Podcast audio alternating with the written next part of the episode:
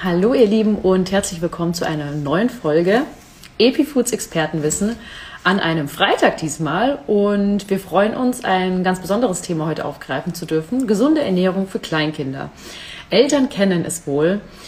Die Kindergartenkinder können sich auch mal zu Picky Eaters entwickeln. Ähm, das heißt, sie sind wählerisch, beratungsresistent und man muss sie regelrecht zu ihrem Glück zum Gemüse zwingen. Und da haben wir einen Experten geladen, und zwar ist es die Dr. Mezelin Schlager. Die werde ich jetzt gleich dazu schalten. Die wird uns ein paar Tipps geben und wir werden auch definitiv hier praktisch. Das heißt, wir kommen am Ende auch zu ein paar Notfallsituationen, wo sie uns einfach nochmal ein paar großes Thema, vor allem bei Kleinkindern, wenn sie gerade anfangen zu essen. Wir hoffen, die Technik macht heute fleißig mit. Ja, wunderbar, es hat schon geklappt. Schön. Hi. Ich richte das mal noch kurz aus. So. Ja, wunderbar. Oh Gott. Hi. Hi. so, erstmal erstmal locker durch die Hose atmen, habe ich vorhin schon in der Story gesagt. Schön, dass es geklappt hat. Freut mich sehr. Ich habe dich ja schon ein kleines bisschen vorgestellt und habe schon gesagt, was wir heute hier besprechen. Ne? Gesunde Ernährung für Kleinkinder. Und äh, wenn du magst, wenn du dich fertig hier eingerichtet hast, ähm, gebe ich dir gerne das Wort, dann kannst du dich mal vorstellen. Ja, perfekt. Äh, hi, ich bin äh, Celine, also eigentlich Dr. Celine Schlager, wie du schon richtig gesagt hast. Ähm, aber ich fühle mich immer schon noch viel zu jung für das ganze Sie und so. Ich bin Ärztin auf einer Kinderintensivstation mhm. im Süden Deutschlands, ähm, bei Karlsruhe in der Nähe und wohne dort auch. Ja, bin da seit äh, über drei Jahren und äh, gebe nebenbei Erste-Hilfe-Kurse für Eltern, sowie ganz viele Online-Kurse, könnt ihr gerne mal reinschauen, zu Themen der Haut, Neurodermitis, ähm, Medienkonsum, äh, Mediensucht und so weiter und so fort. Ja, und versuche auch den Eltern mit Rat und Tat zur Seite zu stehen auf Instagram äh, mit meinem Kanal. Und jetzt bin ich hier. Sehr cool. Ja, wir sind ja auf dich gekommen, weil äh, ich ja mir dieses äh, Notfall... Situationen, also Booklet in dem Bundle durchgelesen habe und dachte, ach schön, dann machen wir doch mal ein tolles Live draus und können uns jetzt hier so die Fragen zuschießen. Ich werde dich bombardieren, aber du kannst jederzeit Rückfragen an mich stellen, denn Ernährung ist ja auch unser Thema. Ähm, aber du machst es aus einer weitaus professionelleren, professionelleren Sicht, würde ich mal so sagen. und ich würde sagen, wir fangen gleich an. Gesunde Ernährung für Kleinkinder. Das ist jetzt überhaupt nicht so einfach. Ich glaube, das kennt man als Elternteil. Ich habe selber eine Tochter. Ähm, wie sollte die jetzt bestenfalls aussehen? Das war ja ganz lange eine Ernährungspyramide, dann vegane Ernährung ist auch ein Thema bei vielen Eltern. Also es gibt klar, verschiedene Ernährungsansätze, würde ich mal sagen. Und in diesem Zusammenhang würde mich auch interessieren, wie abstrakt du auch das Wort gesund betrachtest, wenn es um Kleinkinder geht. Weil wenn wir sagen, ist es, ist es gesund, ja, was fängt das Kleinkind damit schon an? Ja, also gesunde Ernährung ist total breit, dieses Spektrum. Also da gibt es nicht die eine gesunde Ernährung und die darf man auch niemandem aufzwingen, tatsächlich. Ähm, also da gibt es verschiedene Varianten. Man kann sein Kind tatsächlich auch vegan ernähren. Ähm, da sollte man sich aber vorher informieren. Ähm, ich hatte da mit der Anna vom Erbsenzähler gerade letzte Woche ein Live dazu. Mein Hund ist gerade hier ein bisschen, aber der braucht auch. ich habe nämlich die ganzen Nachmittag. Mal zu Wort kommen. Ach, dienen zu sehen. ähm, Verstehe ich eine gesunde Ernährung gibt es nicht tatsächlich. Es gibt ganz viele verschiedene Varianten und tatsächlich ist es auch so, dass was wir als gesund verstehen, das finden vielleicht unsere Kinder gar nicht so gesund oder sind da gar nicht einverstanden. Das heißt, man muss auch immer schauen, was macht das Kind mit an gesunder Ernährung. Für mich ist tatsächlich immer wichtig, dass die Ernährung ausgewogen ist. Was heißt ausgewogen? Ausgewogen heißt einfach, dass wir von allem ein bisschen haben. Da kann man sich auch so ein bisschen einen bunten Teller vorstellen oder den Regenbogen, dass irgendwie auf unserem Teller ein bunter Regenbogen ist. Wenn da so ein bisschen was drauf ist von allem, dann ist das meistens relativ gesund und ausgewogen. Man muss ja auch immer gucken, was die Kinder essen. Ähm, man kann noch so ein gesundes Menü machen mit Grünkohl oder was weiß ich. Und wenn das Kind das nicht isst, bringt uns das alles nichts. Ne? Ähm, dementsprechend. Und was ich halt auch immer wichtig finde, ist so die fünf am Tag Regel. Auch wenn die sehr grob und abstrakt ist, aber an die kann man sich schon ganz gut halten. Fünf am Tag heißt, fünfmal am Tag Obst und Gemüse, optimalerweise dreimal am Tag Gemüse und zweimal am Tag Obst. Ähm, wenn man das schon umsetzen kann in der Kinderernährung, dann haben wir eigentlich schon viel gewonnen und alles andere ist dann eher so ein bisschen die Kür. Ich finde es auch immer wichtig, dass man sich da nicht zu sehr stresst, weil also Eltern ähm, stressen sich sowieso sehr häufig in allem und wenn das Kind nicht genau ähm, Plan A macht, dann ähm, hat man meistens schon Sorge, gerade wenn die Kinder so ein bisschen Picky Eaters oder so sind. Ähm, deswegen da kann man entspannt bleiben. Das sind alles häufig nur Phasen und ähm, immer alles anbieten halt. Also, dass das Kind die Möglichkeit hat, alles zu essen. Und das Schöne ist halt auch, ähm, Kinder essen auch immer sehr intuitiv. Das heißt, ähm, die holen sich meistens, was sie brauchen und gucken dann schon, wenn sie alles angeboten bekommen vom Angebot, dass sie sich die gesunde Variante meistens nehmen, weil der Körper von denen ihnen schon sagt, okay, das ist eigentlich die bessere Wahl. Du hast es jetzt schon gesagt, Picky Eaters, ähm, das heißt wählerische Kinder. Äh, was mache ich jetzt, wenn mein Kind so eine Monotoniephase hat? Also ich hatte das auch und ich habe das auch gemerkt. Da ist dann ein Lebensmittel der absolute Hit. Ich habe das auch bei anderen Eltern gehört. Ähm, da ist dann mal, es kann mal Fleisch sein, es können mal Nudeln sein, es kann mal Reis sein. Also da ist, das ist ja egal, was es ist, aber es ist eine hohe Monotoniephase und am besten von früh bis abend nur diese eine Quelle.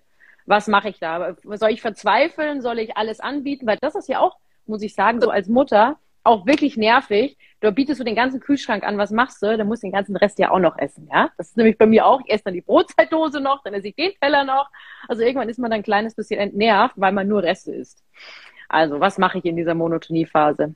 Also ich glaube, diese Monotoniephase oder diese Phase, wo halt das Kind eben nur das essen möchte, was es möchte und äh, meistens nicht so ausgewogen, ich glaube, die kennt jede Mama oder jeder Papa tatsächlich. Die gehören auch ein Stück weit dazu. Ähm, hm das sollte man erstmal gelassen bleiben, tatsächlich. Auch wenn es einfacher gesagt ist, wie, wie getan. Ähm, aber Gelassenheit ist da wirklich das Schlagwort, weil in dem Moment, wo man Druck ausübt, wo man irgendwie das versucht, das Kind zu irgendwas zu zwingen, Zwang ist nie gut ähm, und Druck ist auch nie gut, dann kommt eher die Gegenreaktion, nämlich das Kind macht gar nichts mehr und isst auch gar nichts mehr. Zumindest nicht mehr das, was man von ihm möchte. Deswegen gelassen bleiben, ähm, ich würde auch raten, einfach immer wieder alles anzubieten, auch wenn das bedeutet, dass man sehr viele Reste vielleicht hat ähm, und einfach entspannt bleiben. So schwer, sich das anhört, aber ähm, ja, eine andere Art gibt es halt häufig nicht. Was man probieren kann, ist natürlich, dass man das Kind versucht mit einzubeziehen, ähm, dass man mit dem Kind zusammen einkaufen geht, dass sich das Kind Sachen rausdrucken kann beim Einkaufen, dass man zum Beispiel zusammen auch neue Lebensmittel entdeckt, solche Sachen bieten sich schon durchaus an, wenn das Kind in der Phase ist, wo es eben nicht alles essen möchte, tatsächlich. Ähm, was tatsächlich irgendwie der Fall ist, ähm, ja, ob man sich, ja, von Zeitraum, sagen wir mal, jetzt haben wir von der einseitigen Ernährung gesprochen, äh, sagen wir mal, äh, als Elternteil fragt man sich ja auch, oh gut, da bleibe ich jetzt erstmal entspannt, die ein, zwei Tage, aber jetzt geht es vielleicht mehrere Wochen ja, wie erkläre ich das meinem Kind dann? Wie gesagt, ich hatte ja vorhin schon eingeleitet, gesund ist ein abstraktes Begriff, äh, ein super abstrakter Begriff für ein Kleinkind. Und wenn man dann irgendwie auch mal ein bisschen gestresst ist am Abend und sagt, ist es jetzt, das ist einfach gesund, das ist gesund, das ist das Bessere, ja. ja? Äh, was soll das Kind damit anfangen, äh, wenn es sagt, es will Abendessen, halt bitte Süßigkeiten essen, ja, weil, also kennt man ja definitiv auch. Oder wenn es dann vielleicht eine Zeit lang gar nichts ist, oder wenn eine Zeit lang viel zu viel oder halt das Falsche.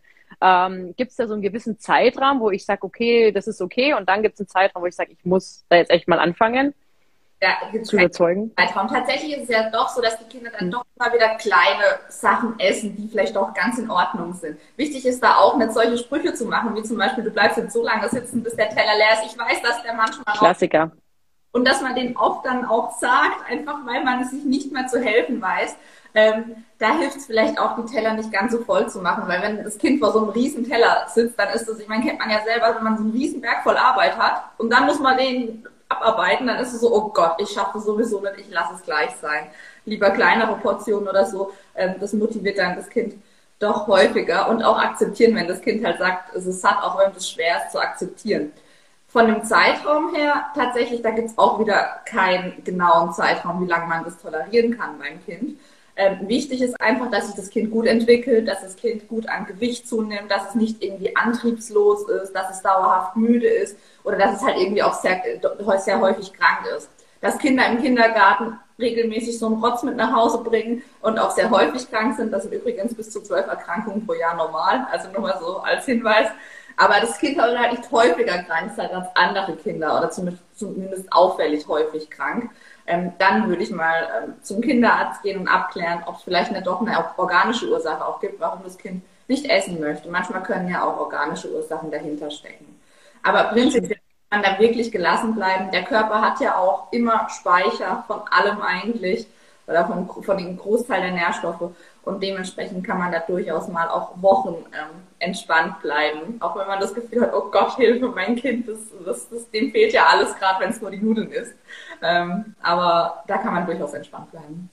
Du hattest vorhin schon, ähm, das Kind will nicht aufessen oder es soll sitzen bleiben. Also mehr oder minder eigentlich hast du Tischmanieren angesprochen. Auch ein interessantes Thema, weil es ist ja tatsächlich so, dass da ähm, ja ganz, ganz unterschiedliche Rituale oder eben auch Sitten, ähm, ich sag mal, normal sind in den verschiedenen Familien. Ich betrachte das auch ähm, zum Beispiel mit meiner eigenen Familie ist es sogar unterschiedlich. Ja, während ich meiner Tochter sage, okay, wenn du satt bist, bist du satt, dann kannst du aufstehen.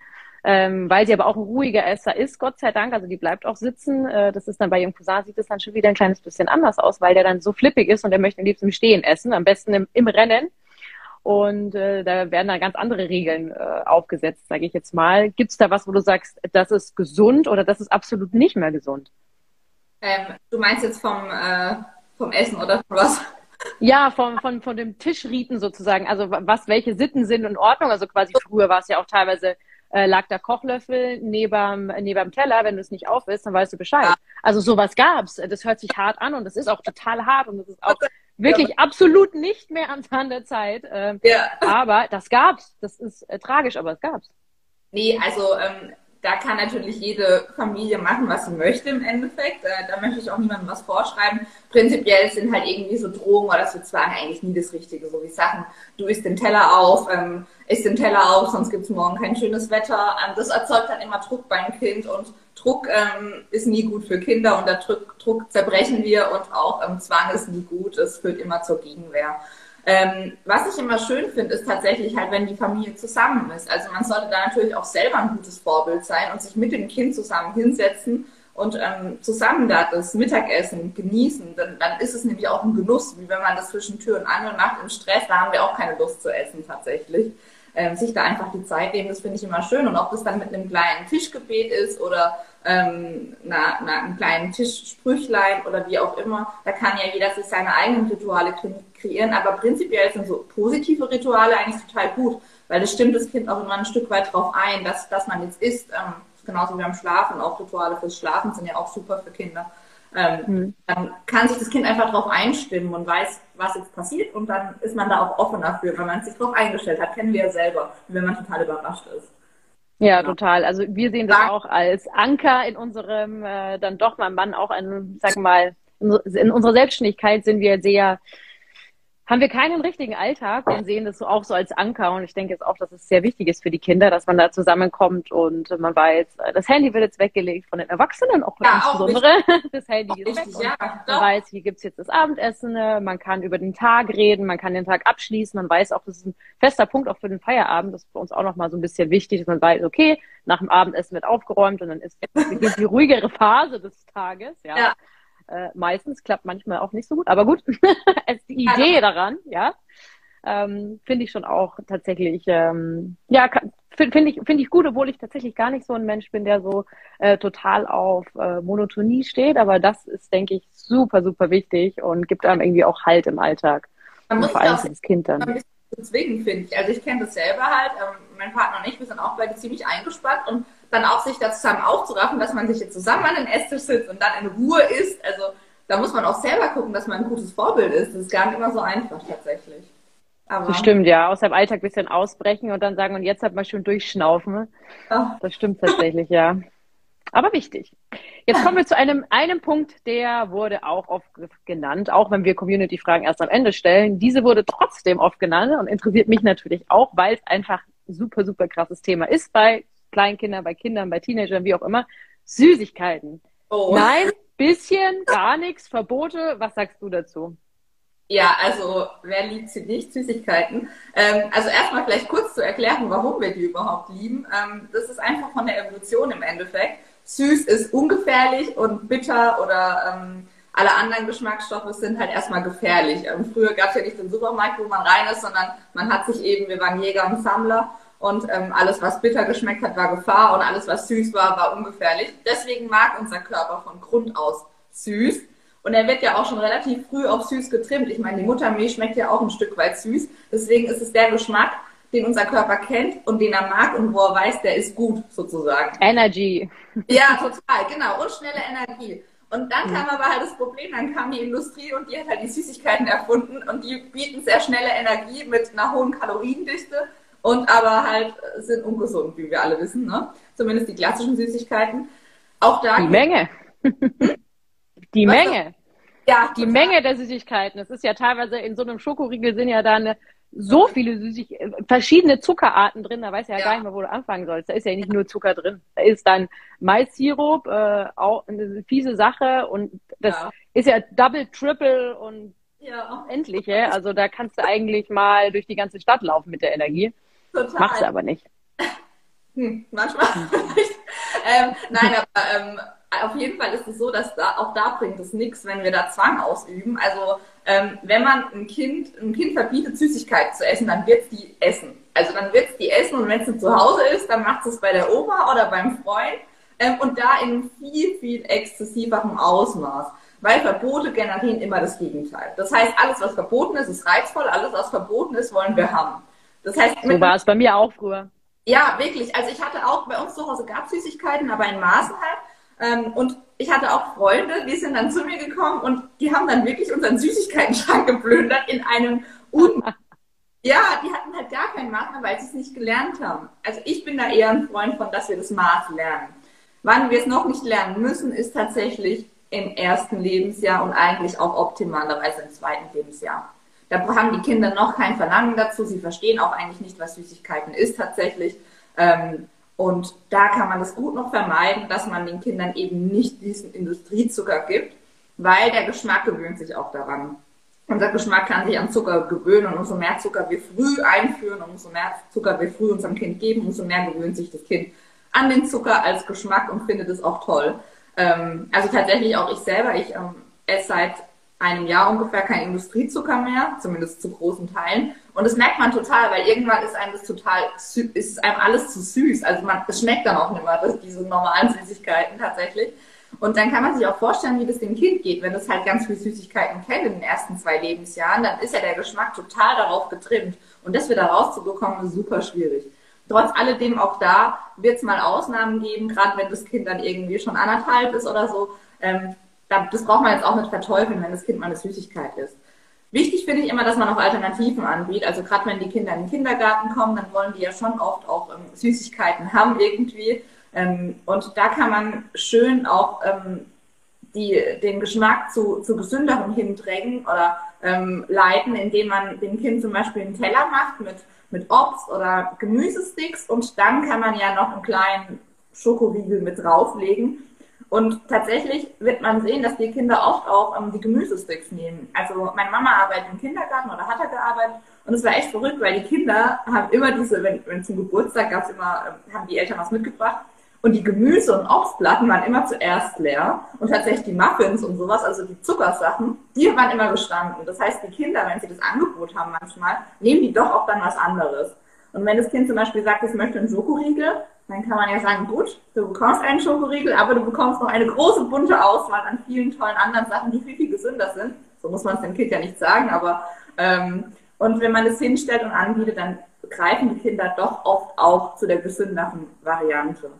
Also das finde ich ein schöner, schöner Weg, irgendwie damit umzugehen. Aber Verbote, das geht meistens nach hinten los. Also ich weiß nicht, wie du das siehst, äh, aber ich sehe es absolut genauso wie du, weil ich kann da aus eigener Erfahrung sprechen. Ich durfte, äh, mein Papa war früher praktizierender Homöopath und ja. äh, meine Mutter, also die waren super, super streng, ganz, ganz streng. Also bei uns gab es wirklich nichts, nada, niente, nothing. Und ähm, wir durften auch nicht im Restaurant Cola bestellen oder Fanta oder Apfelschorle. Wir hatten nur zuckerfreien Tee und Wasser. Und es ist in einem so Orgenexzess ähm, dann mhm. hat dann darin geendet, gebe ich ganz ehrlich zu. Ich habe auch dann, als ich dann das erste Mal allein daheim war, ich glaube mit neun oder so, habe ich beim Pizzaservice für fünf Mark damals eine große Colaflasche bestellt und habe die hinterm Vorhang versteckt und habe dann immer so ein bisschen dran gezuzelt. Also das muss man sich ja. vorstellen, weil ich jetzt halt so, das war ich so scharf drauf. Ähm, klar, natürlich, weil es halt für mich Verbot war. Als Teenie dann nochmal extremer, weil als Teenie ist ja so Grenzen testen und das war dann eine Grenze. Also hat man ja. das halt ausgetestet. Hatte ich mal ganz fies Karies. Ganz fies. Ja. Das hat mich dann das ist dann mal wieder ein anderer Weg. Und ähm, im Großen und Ganzen habe ich mich wieder gefangen, ist ja klar. Weiß man, weiß man ja, seit äh, wir auch Epifood machen. Aber es ist definitiv so, dass das nicht verteufelt werden darf und definitiv auch Bestandteil der Ernährung von den Kindern sein sollte, weil man eben auch sagt, also bei meiner Tochter, wenn sie dann zu viel isst und ich sage, gut, jetzt hat sie Bauchweh oder Kopfweh, sage ich ja. Und das kann halt passieren, wenn man dann tatsächlich genau. einfach zu viel Zucker isst, weil es halt eben nicht unbedingt äh, für den Körper das Allerbeste ist. Also man muss auch, glaube ich, mehr oder minder diese Erfahrung teilweise die Kinder machen lassen. Genau. Ja. Ähm, aber dieses Angebot macht es dann auch. Also meine Tochter wählt dann auch tatsächlich oft ähm, sehr interessante Sachen aus. Äh, und beim Einkaufen muss ich auch sagen, ist auch schön. Sie darf sich dann was aussuchen. Ja. Äh, immer eine Sache im Supermarkt. Das ist auch ab und zu Pilze oder Brokkoli. Das ist jetzt nicht unbedingt äh, immer Smarties oder keine Ahnung was. Klar ist es auch mal, ja. Aber es sind halt tatsächlich verschiedene Dinge, weil eben sie das ja auch noch nicht, wir denken ja immer in, in Schubladen. Äh, Gemüse gesund, genau. äh, Obst gesund, okay, Fructose schauen wir mal. Also es ist, wir, ja, wir ja. haben ja wirklich unser Schubladendenken, das ist bei Kindern eben noch nicht so verankert und ist auch für mich interessant, weil als Erwachsene lernt man dann auch noch mal ein kleines bisschen was dazu.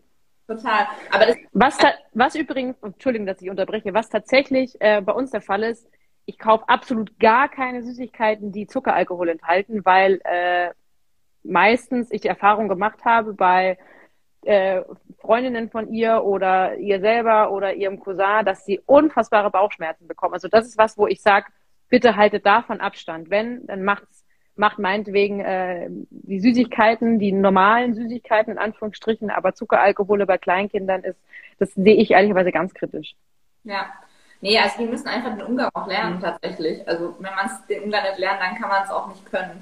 Deswegen. Und ich meine, es gibt ja heutzutage auch echt coole Alternativen. Ähm, das kann man vielleicht auch ab und zu mal nutzen. Ähm, es gibt ja echt tolle zuckerfreie oder zumindest industriezuckerfreie ähm, Süßigkeiten. Das finde ich auch manchmal eine schöne Alternative und die schmecken eigentlich auch richtig lecker und befriedigt die Kinder durchaus auch. Also da gibt es echt schöne Sachen. Hatten wir früher nicht so. Ja, das stimmt. Das stimmt. Also das Angebot ist da wirklich ähm, nahezu äh, schierlos, endlos geworden für, äh, für unser Eins. Da können wir schon echt dankbar sein, auf jeden Fall. Kann man so mal nennen. Also oft steht ja auch zuckerfrei drauf und dann ist irgendwie irgendwelche anderer Mist drin. Also ähm, ist auch nicht immer so das Wahre. Aber man kann ja auch, also ich kenne ich bin selber so eine Süße tatsächlich. Ich brauche immer Nervennahrung und Nervennahrung ist bei mir süß. Deswegen, also ich verstehe schon auch, dass man was braucht. Ähm, und ich schaffe mir dann oft halt Alternativen. Also ähm, bei mir gibt es ganz viel Trockenfrüchte und ähm, ganz viel Obst halt tatsächlich und ähm, ja, Bananenbrot habe ich gestern gebacken. Das, das ist auch immer so mit ein bisschen Schoko, also mit Kakao und ähm, Bananen. Dann habe ich auch meinen, meinen süßen Zahn sozusagen gefüllt. verstehe ich, verstehe ich. Ja, also wir sind auch ja Fans von natürlicher Süße, wo ja auch viele mal sagen, ja, das ist auch Zucker. Natürlich ist das Fructose, ja. aber es ist halt eben, es ist von der Natur verpackt und dementsprechend auch einfach viel besser verdaulich für uns. Ähm, schierlos endlos viel Bananen essen kann man dann auch tatsächlich nicht. Das ist das Schöne ja. dran. Also man ist genau. natürlich gezügelt. Ähm, wo du vorhin gesagt hast, zuckerfrei, dann ist anderer Quatsch drin. Da kommen wir auch noch mal, da kommen auch die Süßstoffe ins Spiel, nicht nur die genau. Zuckeralkohole, genau. die ich genannt habe, sondern auch die Süßstoffe. Und ehrlicherweise sehe ich die genauso kritisch, denn es ist ja schon so, dass unser in unser Geschmackssinn ist dann süß und wir und unser ja. Gehirn denkt sich ja wunderbar, jetzt kommt Energie, jetzt kommt aber keine Energie an.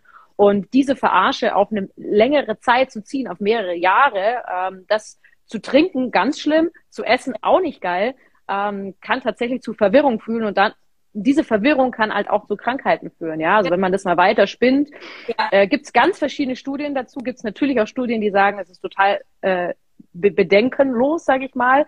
Ähm, bin ich nicht der Meinung. Ich würde davon Abstand halten und insbesondere auch bei Kindern. Also wirklich natürlichen Zucker in dem Sinne, einmal in verpacktem Obst oder eben auch der klassische, es ist halt auch mal, wie du auch gesagt hast, halt der Industriezucker, ja, aber da ist halt die Energie, ist dann auch die Energie. Dass es nicht das super Gesunde ist, das wissen wir alle, aber dass es dazugehört, ist natürlich auch nochmal wichtig. Total, also Süßstoffe würde ich auch echt von abraten. Die, die machen meistens auch noch viel, viel mehr Hunger, die regen den Appetit an und befriedigen halt doch nicht diesen, diesen süßen Zahn direkt, was dann auch wieder zu mehr Essen führt und so. Also ähm, dann lieber richtigen Zucker einmal, wie diese Süßstoffe. Ähm, das macht definitiv mehr Sinn. Sehe ich genauso wie du. Ja. Was wir noch gar nicht gesagt haben, weil ich vorhin gesagt habe, süße Trinken, ne? ähm, das ist, glaube ich, auch so ein Punkt.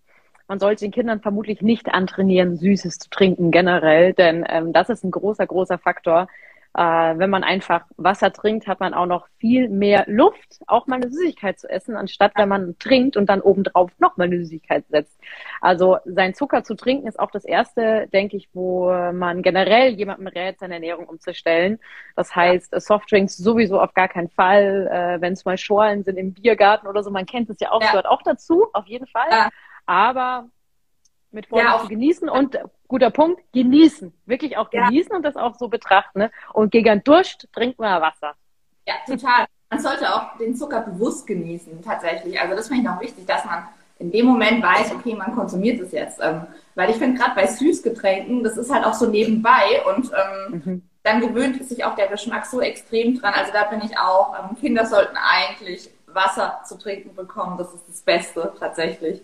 Ähm, und alles andere sind dann wirklich Ausnahmen, aber sollten dann auch als Süßigkeiten-Ausnahmen sozusagen betrachtet werden. Weil ich meine, ein Glas Cola hat äh, auch äh, wahnsinnig viele Zuckerwürfel enthalten. Dementsprechend, ähm, das sollte schon auch bewusst dann ähm, getrunken werden und nicht so nebenbei.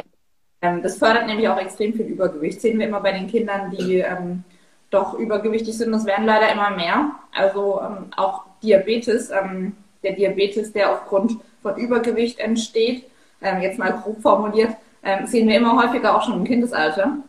Das ist leider echt ähm, dramatisch und dementsprechend ähm, die Kinder trinken tatsächlich sehr häufig ähm, äh, Süßgetränke. Und das nebenbei und unbewusst. Und haben dann natürlich auch durch diese Süßgetränke schon wahnsinnig viel Zucker am Tag getrunken und ähm, ganz viel ähm, Gewicht zugelegt, weil man so viel Kalorien ähm, zu, zu, sich nimmt, die man gar, gar nicht merkt, weil man ja noch gar nicht gegessen hat.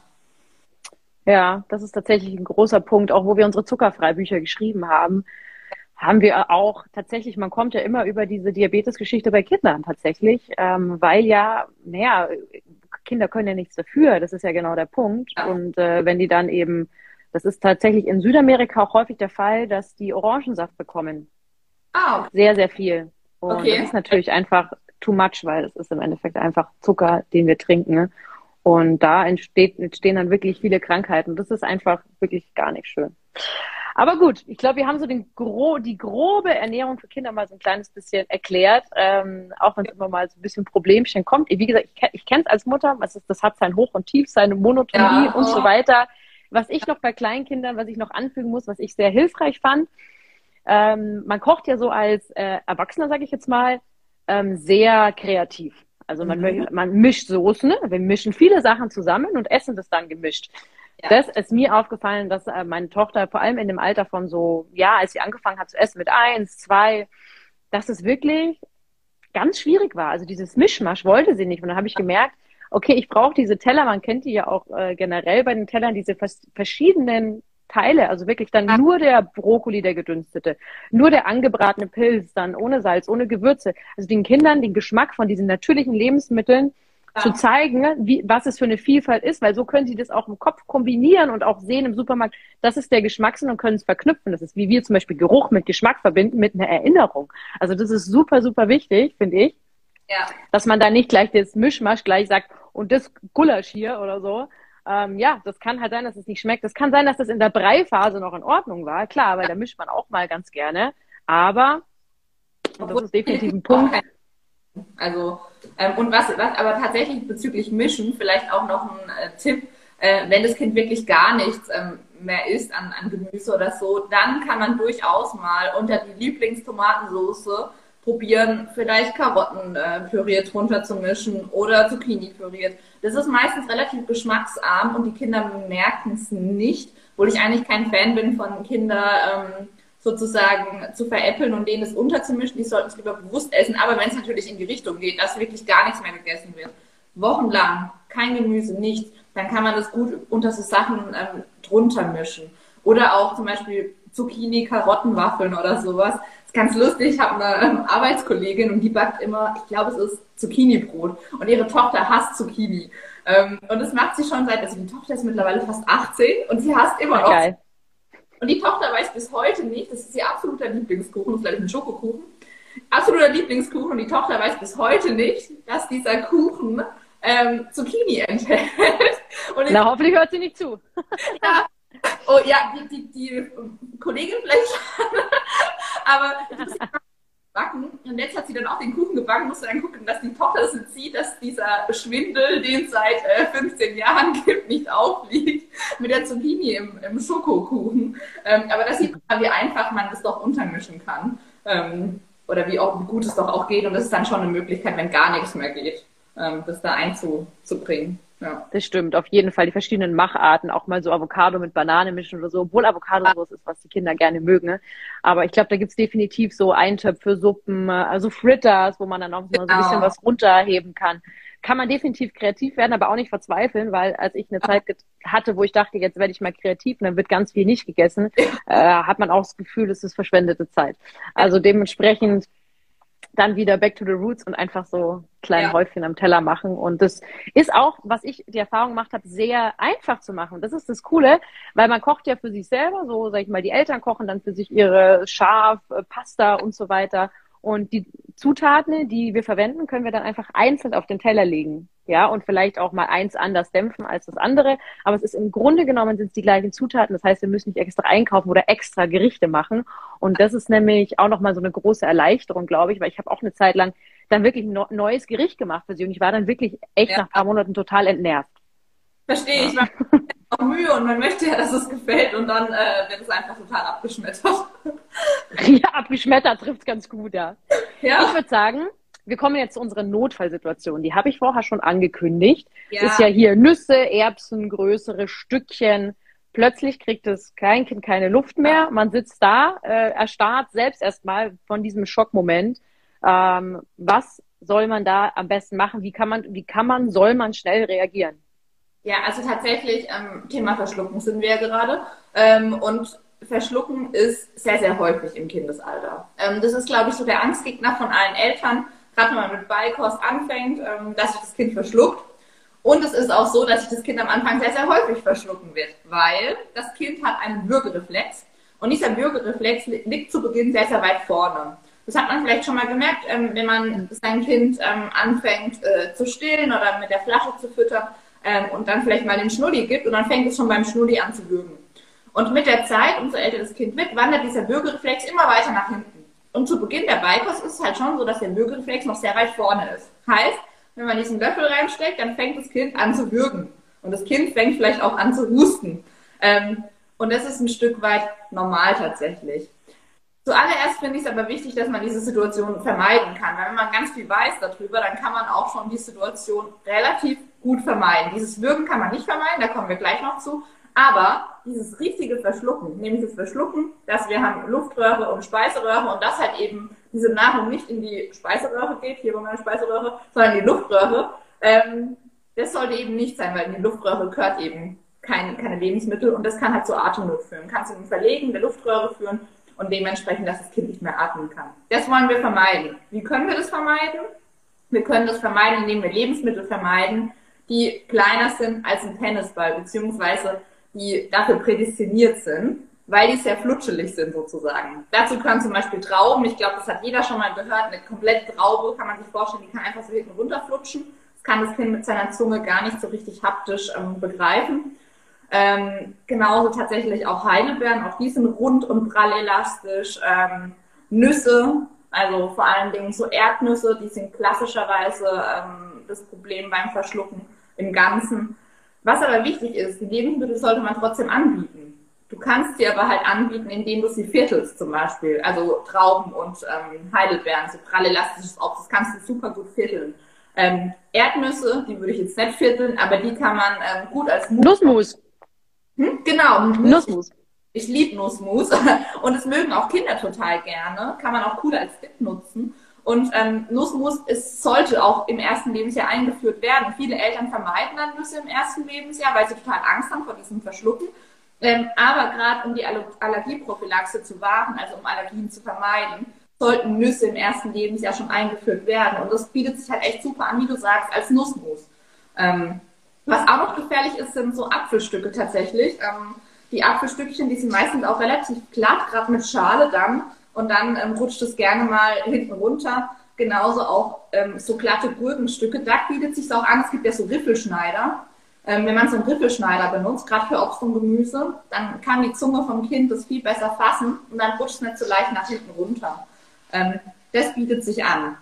Was man auch machen sollte, das Kind sollte immer im Sitzen essen, also nie im, im Laufen oder im Gehen oder im Rennen. Und man sollte immer mit dabei sein, wenn das Kind ist, vor allem in den ersten drei Lebensjahren.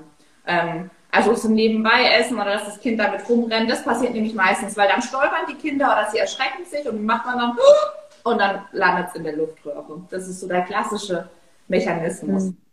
Ähm, ganz wichtig ist natürlich auch, dass man das Kind ähm, aufrecht füttert. Das ist entscheidend. Es gibt ja diese Auf, äh, diese Liegen für, für, ähm, für einen Trip-Trap, ähm, diese, diese Babyliegen. Und viele denken, das ist ähm, zum Füttern da, aber ähm, das Kind liegt dabei und da ist die, die Gefahr des Verschluckens viel, viel höher. Deswegen, das Kind sollte aufrecht gefüttert werden, optimalerweise auf dem Schoß der Eltern. Weil, wenn das Kind auf dem Schoß sitzt, kann ich direkt reagieren, falls was sein sollte. Das ist viel, viel, ähm, viel, viel einfacher für mich dann. Ähm, und man soll natürlich darauf achten, dass das Kind überhaupt bereit ist, auch für die Beikost.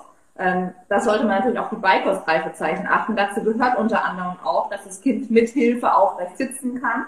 Wenn es es noch gar nicht kann mit Hilfe, dann ist es eh zu früh für die Beikost. Genauso ähm, sollte das Kind natürlich Interesse haben an, an Nahrung und ähm, sollte einfach da bereit sein. Da könnt ihr nochmal in die Beikostreifezeichen auch reinschauen. Ja, und dann ähm, kommen wir zum Verschlucken. Also das Kind wirkt und hustet und das ist eigentlich erstmal total gut. Weil, wenn das Kind wirkt und hustet, dann macht es eigentlich genau das Richtige. Es hilft sich nämlich selbst. Natürlich sollte das ein effektives Husten sein und ähm, das Kind sollte auch noch eine Stimme haben. Es sollte weinen können in dem Moment.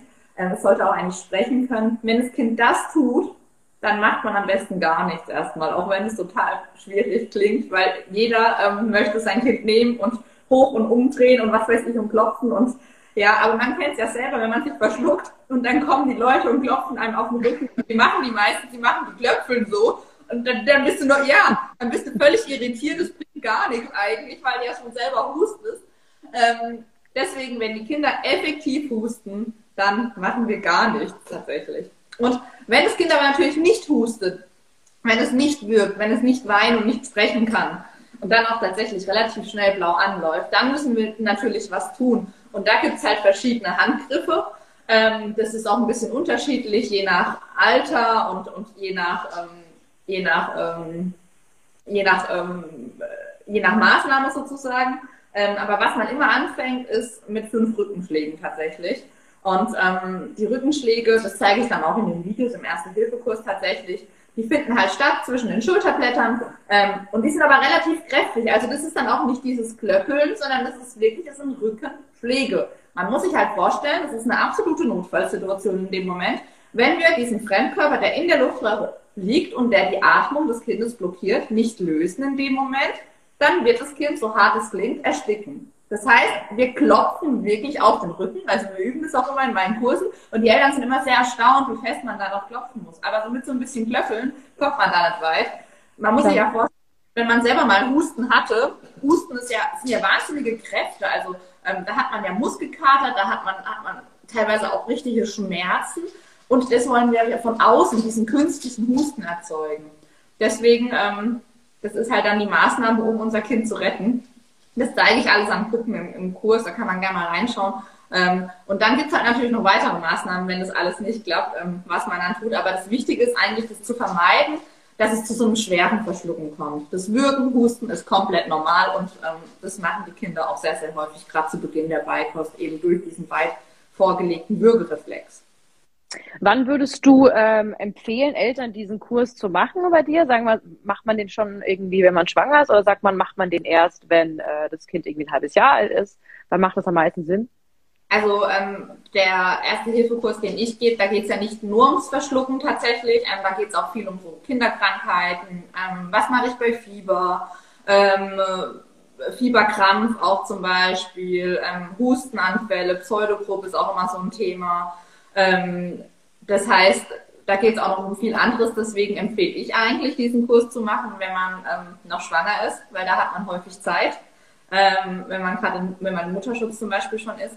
Ähm, und dann ist man gut vorbereitet. Ähm, da geht es auch um plötzlichen Kindstod, den behandeln wir auch und den betrifft ja, der betrifft ja hauptsächlich die Kinder im ersten Lebenshalbjahr. Dementsprechend würde ich so einen Erste-Hilfe-Kurs auf jeden Fall vorher empfehlen, dann ist man vorbereitet, weil dann, wenn das Kind da ist, hat man oft auch einfach keine Zeit mehr dafür, ehrlicherweise, sich die drei oder vier Stunden am Stück zu nehmen für so einen Kurs. Also ich gebe Präsenzkurse, die gehen drei Stunden am Vormittag oder Abend. Die Kinder dürfen zwar mitkommen natürlich, ähm, wir haben oft äh, Babys mit dabei, aber trotzdem, man ist da nicht so fokussiert dann, wie wenn man es ähm, in der Schwangerschaft macht. Und das ist super zur Vorbereitung. Oh, Achtung.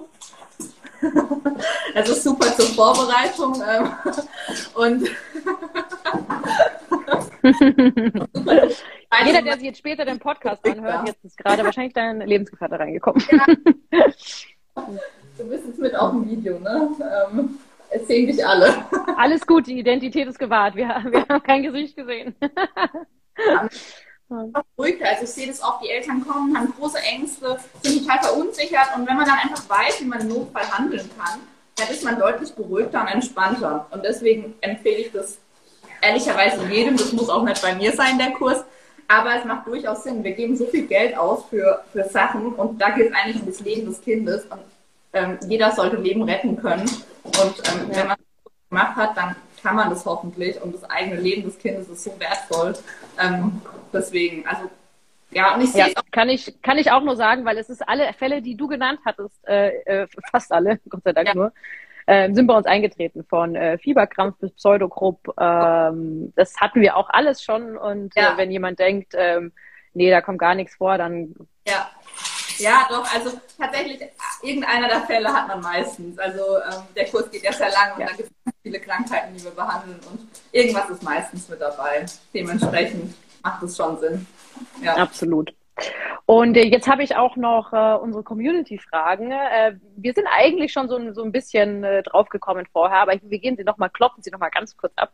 Ja. Ähm, erstens, ist es schlimm, wenn ich meinem Kind zu Gemüse sehr vehement überreden bzw. bestechen muss? Ja, also natürlich, ich weiß, dass man den Drang dazu hat, ähm, zu sagen, wenn du das jetzt isst, dann bekommst du das und das, aber wenn ich zu meinem Kind sage, wenn ähm, du jetzt halt, ähm, diese Karotte isst, dann bekommst du, was weiß ich, das Handy oder wie auch immer. Ähm, damit mache ich ja das, die Karotte schlecht im Endeffekt, weil ich sage, naja, ich brauche dafür eine Belohnung, dass man das isst. Und ich setze auch den Reiz für die anderen Sachen, die meistens ja nicht so wertvoll sind, wie irgendwelche Mädchen, Fernseher, was weiß ich, oder andere Süßigkeiten, ähm, setze ich den, den, das, den Reiz viel, viel höher. Das heißt, dieses andere ist dann viel, viel reizvoller. Deswegen halte ich davon eigentlich nichts. Ich verstehe, dass man dazu manchmal diesen Spruch bringt und dass man das auch versucht, irgendwie zu verhandeln mit dem Kind. Aber es erzeugt meistens eher das Gegenteil, nämlich, dass es irgendwie so ein Stück Zwang ist, dass es auch dem Kind vermittelt, okay, ich muss jetzt dafür eigentlich verhandeln, weil es eigentlich nicht gut ist. Ähm, und das andere ist viel, viel toller das erzeugt eigentlich eher die falsche Richtung beim Kind tatsächlich. Ich weiß nicht, wie du das siehst, aber ähm, Erfahrung habe ich. Absolut, schon. absolut. Also ich kann das äh, aus praktischer Erfahrung total nachvollziehen, ja. weil man es halt dann doch irgendwie versucht. Dann hat man sich erst ja. Mühe gegeben oder man hat einfach Geld ausgegeben dafür. Man möchte das irgendwie auch gewertschätzt haben und hat ja. dafür eine andere Wertschätzung als das Kind, den Sinne aufbringt. Äh, muss man sich ab und zu tatsächlich ein bisschen zusammenreißen, glaube ich, als äh, Elternteil und dann nochmal sagen, okay, dir schmeckt jetzt nicht, du magst es jetzt nicht, dann ist es jetzt einfach so. Ähm, bei uns ist es dann so, dass wir sagen, äh, probier doch wenigstens mal, weil dir könnte vielleicht was ja. entgehen. Ähm, wenn es dann nicht schmeckt, dann schmeckt es halt einfach nicht. Dann muss man das, glaube ich, in dem Sinne einfach mal akzeptieren. Ja, wir kommen zu unserer zweiten Frage. Und zwar, ähm, sollte Jod supplementiert werden oder reicht es über die Ernährung? Da sind wir jetzt quasi eigentlich bei Nahrungsergänzungsmitteln für Kinder. Sowieso ein sehr interessantes Thema, weil ja, und das habe ich letztens, ist mir das aufgefallen, hat eine Mutter hier geteilt, äh, keine Nahrungsergänzungsmittel generell. Dann ist mir eingefallen, naja, im ersten Jahr wird ja auch Vitamin D gezahlt und hat einen sehr, sehr, sehr wichtigen Faktor. Dementsprechend, wie siehst du das? Ähm, also erstmal Vitamin D braucht jedes Kind innerhalb des ersten Lebensjahres. Ich empfehle sogar innerhalb des zweiten Winters zumindest. Und ich persönlich nehme auch Vitamin D über den kompletten Winter, weil wir Deutschen haben eigentlich nahezu fast jeder einen Vitamin D-Mangel im Winter, weil die Sonne einfach nicht ausreicht. Ähm, zum Thema Jod, ja, ähm, das Kind, also ich denke mal, da geht es wahrscheinlich um die Beikost. Ähm, das Kind braucht ähm, Jod. Das ist wichtig, weil wir haben einfach viel zu jodarme Böden. Dementsprechend hat auch ähm, Deutschland einen Jodmangel. Deswegen gibt es ja auch die Jodierung des Speisesalzes. Aber das Speisesalz das Kind eigentlich im ersten Lebensjahr nicht. Das ist ja geraten, die Lebensmittel wenig bis gar nicht zu salzen eigentlich. Ähm, deswegen ja, das Kind braucht Jod. In den ähm, handelsüblichen Babypreien ist es zugesetzt. Wo es halt natürlich nicht zugesetzt ist, ist, wenn man den Babybrei selber macht. Und da sollte man Jod zusetzen. Ähm, das ist wichtig. Ja. In welcher Form macht man das am besten? Ähm, das kann man zusetzen, wie man möchte. Also es gibt äh, zum Beispiel, wenn man das vegan machen möchte, gibt es in Form von Algen. Ähm, da gibt es Kapseln, da gibt es, ähm, die man dem Kind so geben muss. Das müsste aber das Kind dann natürlich nehmen. Man kann es aber natürlich auch unter den Brei mischen. Kann man machen, wie man möchte. Wichtig ist, dass man ähm, die Nahrungsergänzungsmittel optimalerweise nicht erhitzt. Ähm, das ist entscheidend, weil dann gehen die kaputt. Und äh, wie viel äh, tut man da rein, sage ich jetzt mal? Ähm, ist es jetzt, wir sind jetzt quasi einmal bei, äh, wenn du sagst im ersten Lebensjahr, aber wie ist es bei Kleinkindern mit Jod? Ähm, also bei Kleinkindern ähm, brauchst du tatsächlich eigentlich ähm, nicht unbedingt Jod direkt zugeben. Das, da gibt es zumindest keine Empfehlung. Die Empfehlung gibt es nur für die Beikost. Ähm, mhm. Trotz alledem muss man natürlich immer schauen, wie ausgelogen ist die Ernährung, wie viel Salz gibt man in die Ernährung mit rein. Ähm, da muss man immer ein bisschen gucken. Aber wenn die Kinder ja größer werden, essen die auch relativ viel industrielle Nahrung. Also ähm, man hat ja doch mal irgendwelche Fertiglebensmittel ähm, und hat nicht nur diesen selber gekochten Brei. Und dann passt es meistens schon auch mit dem Jodsalz, dann ähm, passt es relativ gut. Aber ähm, bei Kleinkindern oder bei Säuglingen in der Beikost sollte man auf jeden Fall ähm, Jod geben. Und äh, diese Empfehlung, wie viel Jod das ist, äh, quasi in, in der Woche oder im Monat, ähm, ähm, ja, also, man pro Körpergewicht oder? Ähm, nee, also eigentlich sollte man es pro Körpergewicht geben, aber das ist ähm, ziemlich umständlich. Also ähm, es wird so empfohlen, ähm, bis zum vollendeten zwölften Monat 80 Mikrogramm pro Tag zu geben. Sehr interessant auf jeden Fall. Ähm, andere Nahrungsergänzungsmittel sind in dem Sinne uninteressant oder wie ist es bei äh, veganer Ernährung? Ist es da nochmal so ein extra Faktor vielleicht? Also bei veganer Ernährung muss man natürlich schon noch auf ein bisschen mehr achten. Was unbedingt supplementiert werden muss ab dem Moment, wo das Kind mit Beikost anfängt, ist Vitamin B12. Da gibt es auch keinen Weg dran vorbei. Also Vitamin B12 muss supplementiert werden. Das reicht dann nicht mehr über die Muttermilch. Ähm, vorher ist es wichtig, dass die Mutter, die vegan lebt, wahrscheinlich gut mit Vitamin B12 versorgt ist. Also Vitamin B12 muss unbedingt ähm, supplementiert werden. Natürlich Vitamin D und genauso Jod. Und ähm, alle anderen Sachen ähm, sollte man dann definitiv immer abklären lassen bei einer Beraterin. Es gibt auch vegane Ernährungsberater, die sich darauf spezialisiert haben. Und das empfehle ich auf jeden Fall. Und dann sollte man auch, gerade wenn man ähm, sein Kind vegan ernährt, wo ich es auch durchaus auch für Kinder empfehle, die sich omnivor ernähren, also die alles essen, ähm, dass man da mal so einen äh, Blutcheck macht nach einem Jahr, also äh, mit zwei Jahren, ähm, um einfach zu gucken, wie ist denn der Stand und wo kann ich noch optimieren oder wo fehlt meinem Kind noch was. Weil tatsächlich ist es so, es gibt ähm, Studien, die Veggie-Studie heißt die, ähm, da ging es um ähm, Kinderernährung, da hat man alles analysiert und da hat man gesehen, dass durchaus nicht die Veganer äh, sind, die schlecht versorgt sind, sondern tatsächlich eher die Vegetarier und auch die Allesesser, ähm, die da eher einen Mangel hatten, weil die halt nicht so drauf achten. Ähm, die Veganer supplementieren häufig schon von, äh, von Grund auf und ähm, die anderen ähm, Esser sozusagen, ähm, die haben da halt nicht so drauf geachtet und die hatten eher einen Mangel tatsächlich. Also, das ergibt ja. auf jeden Fall Sinn. Wir kommen zu unserer also, dritten Frage. Ab wann kann Honig gegeben werden? Ab dem ersten Lebensjahr. Also ähm, mit Vollendung des ersten Lebensjahres darf man dem Kind Honig geben. Vorher darf man keinen Honig geben, weil der Darm noch nicht ausgereift ist. In Honig ähm, können ähm, Botulinumtoxin-Keime sein, also ähm, Botox im Endeffekt, das ist das Gleiche. Ähm, und äh, das ist da natürlicherweise kann das enthalten sein und das ist gefährlich für das Kind, weil der Darm vom Kind noch sehr unreif ist und dementsprechend ähm, die Keime über die Darmschranke wandern können und eine Infektion beim Kind verursachen können, ähm, was sehr, sehr gefährlich sein kann. Ab dem ersten Lebensjahr geht man davon aus, dass der Darm ausgereift ist und deswegen kann das Kind dann ab dem ersten Lebensjahr Honig essen. Ähm, übrigens gilt es auch für Sachen wie Agavendicksaft und sowas, auch im Agavendicksaft. Ähm, hallo, auch im Agavendicksaft ähm, oder in Ahornsirup kann das enthalten sein. Deswegen da ein bisschen aufpassen, auch das sollte man nicht ähm, vor dem ersten Lebensjahr geben. Sehr interessant. Apropos Ahornsirup. Welche Zuckeralternativen sind in Maßen in Ordnung? Ich glaube, da sind wir später, äh, sind wir schon drauf gekommen, um ehrlich zu sein. Aber wir können das, glaube ich, nochmal zusammenfassen. Zucker, Alkohol und Süßstoffe, da sind wir uns, glaube ich, beide d'accord. Lassen wir mal. Wenn es ja, die anderen Süßigkeiten sind, dürfen ja. auch Teil der Ernährung sein. Äh, natürlich in Maßen ja. und zum Genuss. Ja. Und nicht im Getränk. Sowieso. Ja, genau, tatsächlich. Und dann kann man natürlich ähm, nehmen, was man Lust hat. Also ähm, ich bin großer Fan von ähm, Dattelsirup. Ich finde das auch total lecker. Ähm, aber da kann man natürlich alles nehmen. Aber man muss sich immer bewusst machen, es ist trotzdem Zucker und auch das sollte nur in Maßen genutzt werden. Ähm, ich bin, ich finde trotzdem, dass Dattelsirup ähm, die bessere Variante ist wie ähm, reiner ähm, weißer Zucker.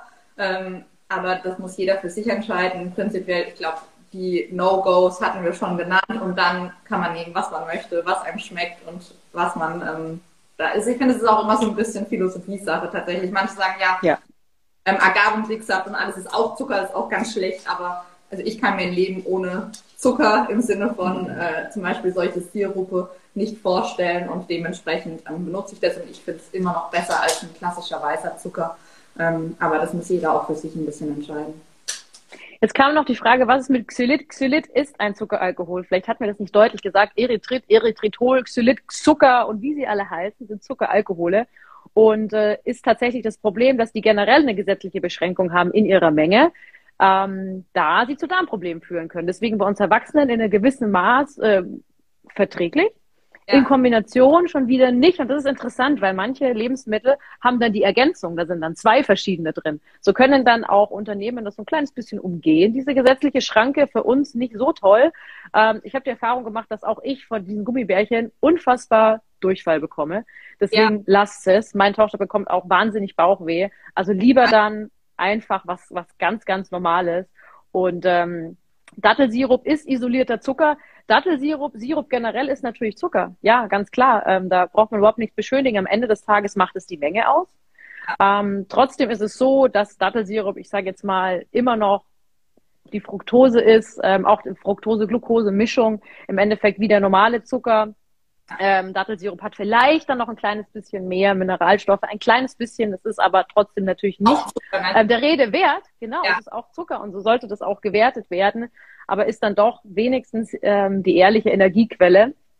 Und, und ähm, halt anders. Also ich finde, ähm, Dattelsirup ist doch von, vom Süßungsgrad her ähm, nicht so stark ähm, oder auch andere ähm, Zucker. Ähm, Ersatzstoffe. Ähm, die sind doch auch vom Süßungsgrad nicht ganz so stark. Das heißt, die Kinder gewöhnen sich auch nicht an diese extreme Süße und man benutzt auch meistens nicht so viel davon. Also ähm, das stimmt. Ich benutze selten zwei Esslöffel ähm, Dattelsirup, aber zwei Esslöffel Zucker macht man schnell mal wo rein. Ähm, ich finde, das äh, generiert einfach ein anderes Nutzungs Nutzungsverhalten, finde ich. Aber äh, auch Total. individuell. Und nee, absolut alles Solange man keine Fructoseallergie hat, sage ich jetzt mal, äh, ist es auf jeden Fall sinnvoll. Also Fructose, Fructoseintoleranz auch, das kann auch passieren, dass es Kinder haben, möchte ich nur an dieser Stelle mal erwähnt haben. Macht es Sinn, definitiv ähm, Zucker in, in der natürlich verpackten Form, und das ist nun mal Obst, zu essen, ob das gefrorenes Obst ist. Da gibt's ganz tolle TK-Ware, die auch nicht zusätzlich gesüßt ist. Einfach mal hinten auf die Packung schauen.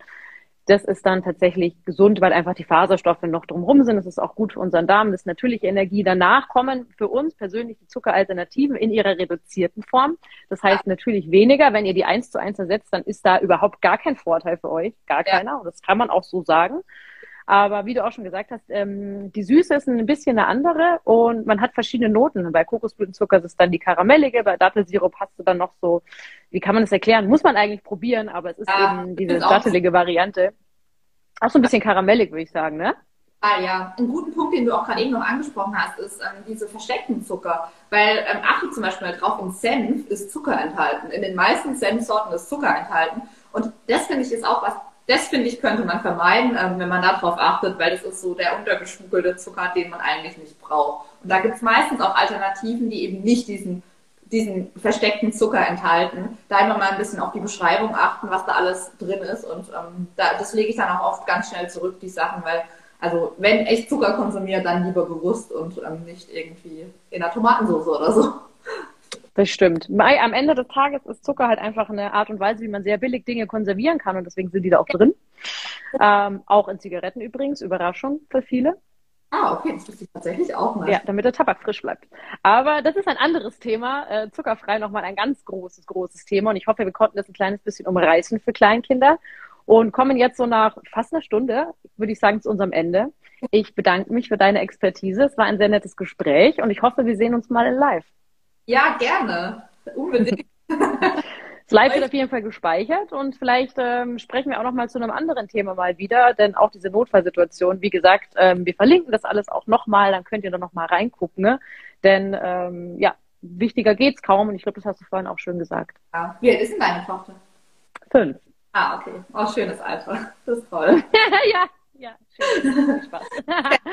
ja, auf jeden Fall. Nein, hat mich total gefreut. Ähm, und ja, wir, wir schreiben einfach. Ne? Mach's gut. Mach's gut, tschüssi, ein schönes Wochenende wünsche ich euch. Ihr auch. Ciao.